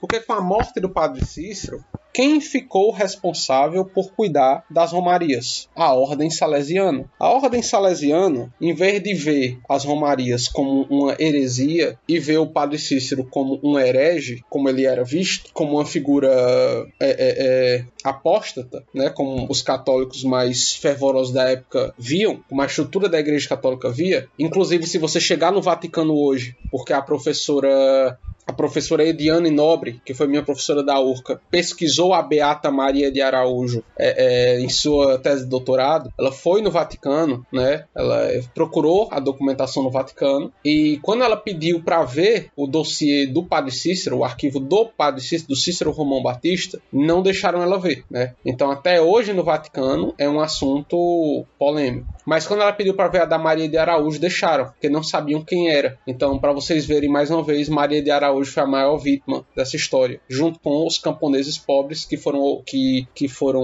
ludibriados, digamos assim, para lutar na sedição, né, de 1914. Mas, enfim, então, a Igreja Católica aqui, especificamente a Ordem Salesiana, abraçou as romarias e é muito lucrativo, muito lucrativo. O comércio lucra, é, os hotéis lucram e a igreja lucra, ganha muitos donativos. E a igreja do Padre Cícero, a igreja do Padre Cícero, que os, que os salesianos estão é, é, construindo, eles afirmando que estão realizando o sonho do Padre Cícero, construindo aquela igreja, aquela igreja está sendo construída com donativos dos romeiros, né? E é um poço sem fundo, é um poço sem fundo, porque aquela igreja está sendo construída desde 2014 e ela ainda não foi terminada. E entra ali, no nativo de Romeiro, uns 1 milhão a 2 milhões por ano. Por que é que essa igreja não é terminada? Eu não vou aqui, né, obviamente, dizer nada é, é, tão direto mas é para a gente pensar, né? O dinheiro que é gerado para a ordem salesiana. Então, para vocês terem uma ideia, as coisas aumentam de preço. Se você for no Horto em uma época que não é de Romaria, as coisas vão estar no preço padrão de Juazeiro do Norte. Se vocês forem em uma época de Romaria, elas vão estar o dobro do preço. Os restaurantes vão estar muito caros, é, a, as lojas vão estar colocando preços abusivos em seus produtos. Então, é uma época em que se explora bastante é, é, é as pessoas que vêm, né? Os romeiros. Mas eu afirmei, poucos minutos atrás, que o Juazeiro mudou de matriz econômica. O que é que eu quis dizer com isso? O Padre Cícero lutou para que o latifúndio persistisse. Porém, as próprias romarias transformaram o comércio no principal gerador de riqueza de Juazeiro do Norte, de forma que 90% do PIB de Juazeiro do Norte vem do comércio. Ainda hoje, 90% do PIB de Juazeiro do Norte vem do comércio e dos serviços. Então, é muito interessante que, apesar de ter lutado por toda a sua vida para manter o poder do latifúndio em Juazeiro, em Juazeiro do Norte e da concentração de terra em Juazeiro do Norte, o Padre Cícero, o fenômeno da Romaria, né, a, e a imagem do Padre Cícero tenham sido também fomentadoras da negação. É, é, se ele ajudou a abafar um golpe das elites urbanas comerci é, é, é comerciais de Fortaleza, essas, eli essas elites comerciais urbanas de Juazeiro do Norte acabaram por triunfar pela própria dinâmica do desenvolvimento econômico que se estabeleceu aqui com os tempos. Então, nos anos 50, o comércio já era a principal fonte de renda em Juazeiro e hoje o comércio ele é, é, é ele ocupa, ele é responsável por 90% do PIB da cidade. E com os go o governo de grandes mudanças do Tasso Gereissati, do Ciro Gomes e do Cid Gomes aqui, aqui no Ceará, chegou o investimento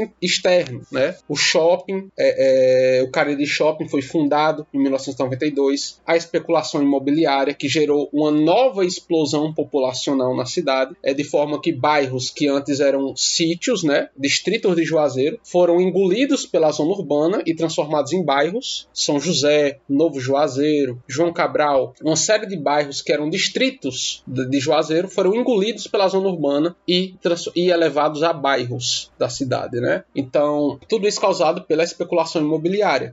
Especulação imobiliária hoje é fortíssima na cidade. É, de 2013 para cá, grandes empreendimentos milionários é, é, foram injetados aqui. Para vocês terem uma ideia, um complexo de prédios foi fundado na cidade, no bairro Triângulo, aqui, né, perto do shopping, perto do Cariri Shopping. Prédios que surgiram do ponto de vista histórico da noite para o dia, de 2013 para cá. Juazeiro era uma cidade plana e ela se está se verticalizando muito rápido.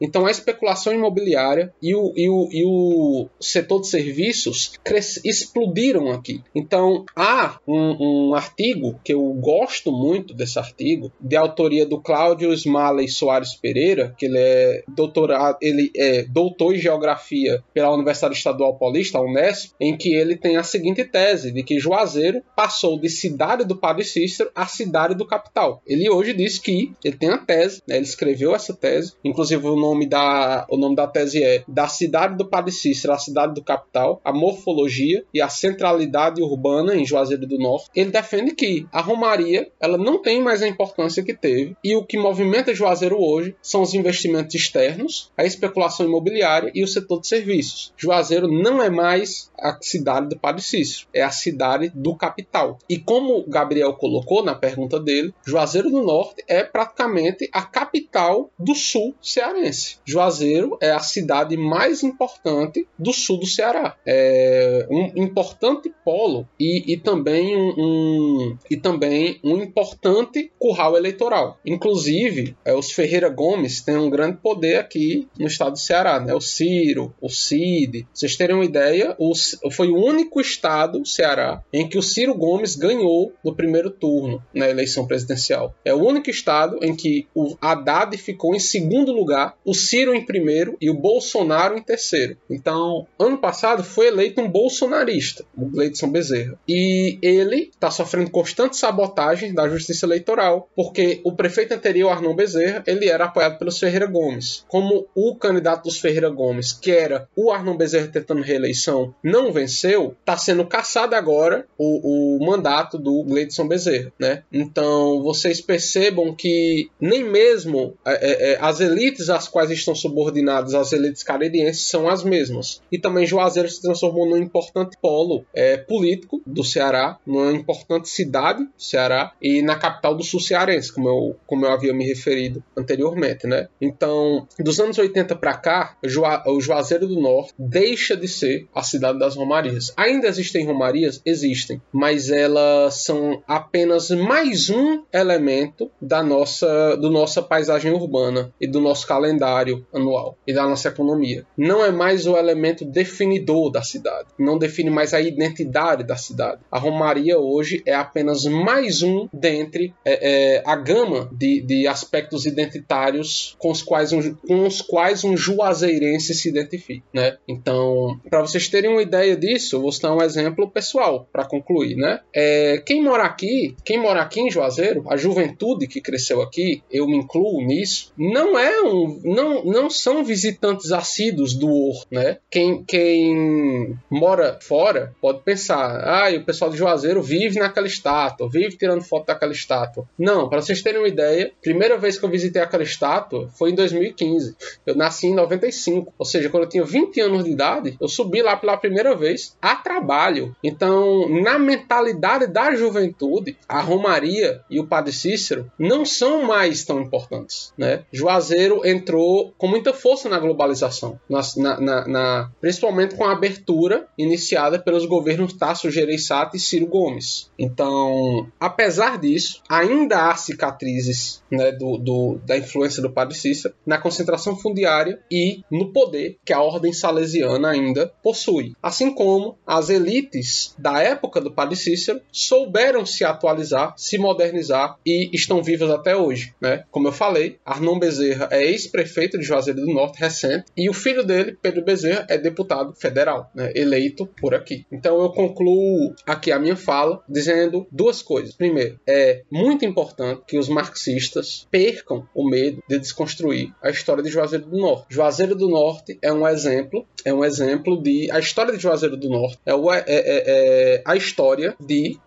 de exploração brutal dos camponeses, a história de exploração brutal é, é, é, por parte dos coronéis da região e também de exploração da fé dos pobres, né? de manipulação, assim como também Juazeiro do Norte nos mostra como a Igreja Católica na história brasileira, na história do Ceará e na história do, Nord do Nordeste serviu a propósitos reacionários, profundamente reacionários, em todos os sentidos reacionários. E os marxistas não podem ter medo de criticar e de desconstruir essa história. Está por ser escrita uma história de um ponto de vista marxista de Juazeiro do Norte e da região do Cariri, que critique isso. Nós temos avançado, avançado nesse sentido, a URCA, a Universidade Regional do Cariri, na figura do professor Darlan, na figura do professor Rubens, na figura do professor Fábio José, né? É, o, o, inclusive o Darlan e o Fábio José são do PCB, né? Do Partido Comunista Brasileiro. Tem é, é, feito um papel importante em Juazeiro do Norte na escrita da história dos camponeses do Cariri, dos camponeses em oposição ao discurso é, é das elites da, da, do século XIX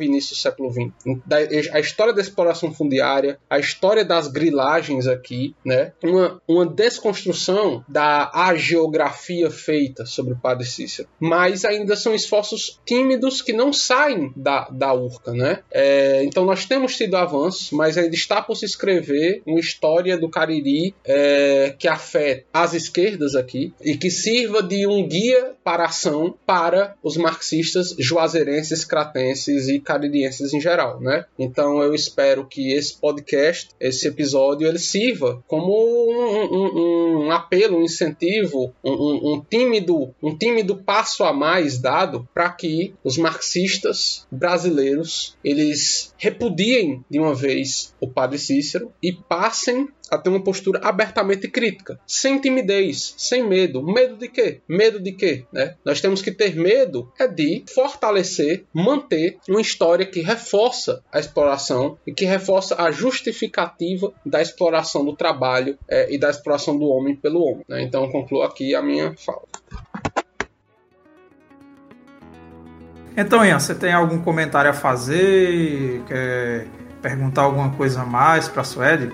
Não, não, não tenho mais nada a perguntar. Só, é, em primeiro lugar, agradecer a Suede Carvalho por ter aceitado o nosso convite para falar sobre um tema é, tão polêmico, né? Que é falar do outro lado do Padre Cícero, um outro lado é, dessa figura que não é mostrada na mídia, nos grandes veículos de comunicação tradicional. Enfim, é, como foi demonstrado, o padre Cícero é, foi uma figura reacionária. E eu vou além. O padre Cícero foi uma figura, além de reacionária, foi uma figura charlatã. Né? É, porque se não fosse por esse suposto milagre, e aqui nós marxistas, nós materialistas, é, que não acreditamos é, na existência de nenhum fenômeno sobrenatural é, acreditamos que, essa, essa, que, que esse milagre, entre aspas, foi apenas uma pura fantasia. E o padre Cícero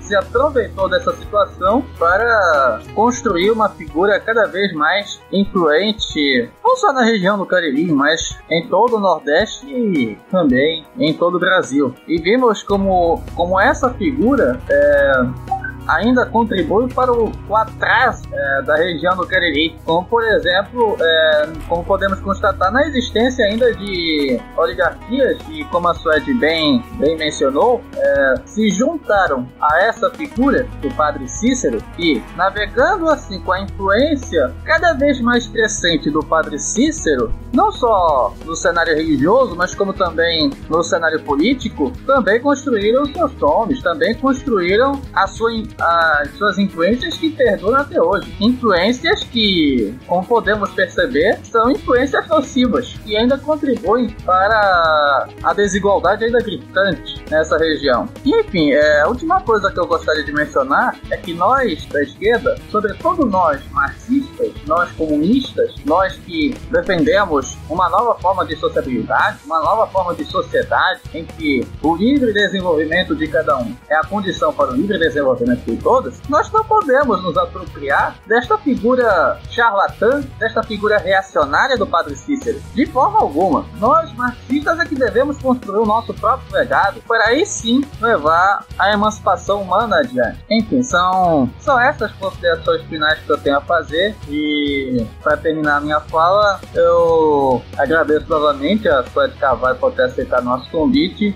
e espero que o ouvinte tenha paciência, tenha tido a paciência de ter ficado até o final e espero que o, ouvinte tenha gostado desse episódio que é oportuno para os tempos em que vivemos. Sim, eu a gente, quer dizer, a gente, eu e Sued, a gente tem interesse especial em falar desse assunto porque essas figuras religiosas reacionárias, elas costumam ocupar muito espaço no imaginário popular, então mais do que, apesar de ele ter influência pelo Brasil todo, como a Suete comentou, falando aí das visitas de vários políticos, vários caciques políticos à cidade do, do Padre Cícero, né? mas em especial para a gente essa ligação, essa síndrome de Estocolmo, praticamente, que se tem com essas figuras religiosas reacionárias com as quais as pessoas compartilham quase que uma lenda urbana, assim. É como, como o Suede fala, existe uma geografia, né? Que é basicamente, para quem não conhece essa palavra, significa uma biografia, entre aspas, de um, de um santo, né? Da, do que se conta canonicamente sobre um, um santo, né?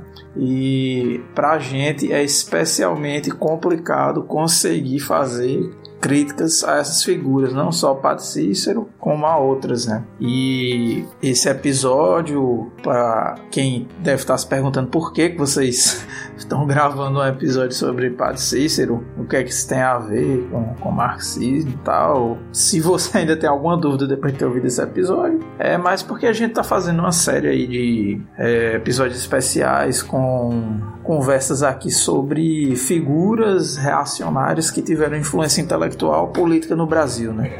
E a gente achou que seria de muita valia fazer um episódio sobre, sobre o Padre Cícero. Suede quer fazer alguma consideração final? Só indicar para quem quiser aprender mais a respeito desse tema, o artigo, mais uma vez, vou estar do Glauber Smalley, que é o da cidade do Padre Cícero, a cidade do capital, a morfologia e a centralidade urbana em Juazeiro do Norte, facilmente encontrado na internet. Também tem o clássico Milagre em Juazeiro, que é do, do, do Ralph de la Cava, né? Também tem o trabalho do Lira Neto, né? É, Padre Cícero do Juazeiro. E também, apesar de ter uma visão mais positiva do Padre Cícero, ele reúne alguns documentos que podem nos ajudar a entender melhor o contexto daquela época. Por exemplo, né? Eu, a não ser que, a não, a não ser que você tenha um interesse por estudar academicamente a imagem socialmente construída do, do Cícero em Juazeiro do Norte, as representações e tal, é, os discursos né, socialmente que são emanados em Juazeiro do Norte sobre o Padre Cícero, eu não recomendo o estudo de memorialistas daqui da região, né? Apesar do respeito pelo esforço de reunir documentação e, e, e, e disponibilizar de certa forma para a academia na região, eu não recomendo trabalho. Né? A, a gente tem aqui dois falecidos, é, é, ilustres falecidos, né? pessoas que, que eram importantes aqui na cidade, do Raimundo Araújo, que inclusive é da família da Beata Maria de Araújo, e o Daniel Walker, né? Ele, eles vão sempre no sentido de glorificar muito a imagem do Parecis, né? E de criar uma imagem gloriosa, saudosista, ufanista é, do Juazeiro, do Padre Cícero da época, do Juazeiro do Padre Cícero, digamos assim, né? É, portanto, eu não, eu não recomendo esses trabalhos desses, desses memorialistas, caso você queira entender mais a fundo, mais profundamente o, o Juazeiro assim como também o, a, o fenômeno do Padre Cícero. E na internet eu recomendo que vocês acompanhem a página Cariri das Antigas. É de um amigo meu chamado Roberto Júnior, que é da, da graduação da UFPA de História, e ele cataloga os prédios sobreviventes em Juazeiro do Norte, os prédios, os prédios, que ainda sobram, que ainda sobrevivem desde a fundação da cidade, anos 30, anos 20, né? É, e ele contextualiza todos esses prédios, ele contextualiza as fotografias mais antigas, diz quem as tirou, quem, é, é, em que circunstâncias elas foram tiradas. Então ele faz uma crítica das fontes, é, uma catalogação de fontes da, da do Cariri pré anos 50. Né? Então é um trabalho muito importante que vai ter muita serventia para quem quiser estudar a história de Juazeiro do Norte, Crato, Barbalho e cidades ao redor. Né? Então, tá no Facebook, curtam lá, Cariri das Antigas e deem uma força pro trabalho do, do Roberto, que com certeza ele deve se ferrar muito fazendo esse trabalho, deve ser muito complicado. Então, é um trabalho que eu recomendo também. Então, se vocês quiserem entender sobre Juazeiro do Norte, sobre a história de Juazeiro do Norte, acho que esses são os trabalhos que, que estão mais acessíveis, digamos assim. Perfeito. Então, chegamos ao fim de mais um episódio especial do OntoCast. Eu espero que os ouvintes tenham gostado desse episódio. Foi muito legal ter a camarada Suede aqui. Aqui mais uma oportunidade de a gente estar tá gravando podcast junto em outro espaço. E foi bem legal essa experiência. E eu espero que vocês tenham gostado da exposição dela. Então, um bom momento a todos e um grande abraço.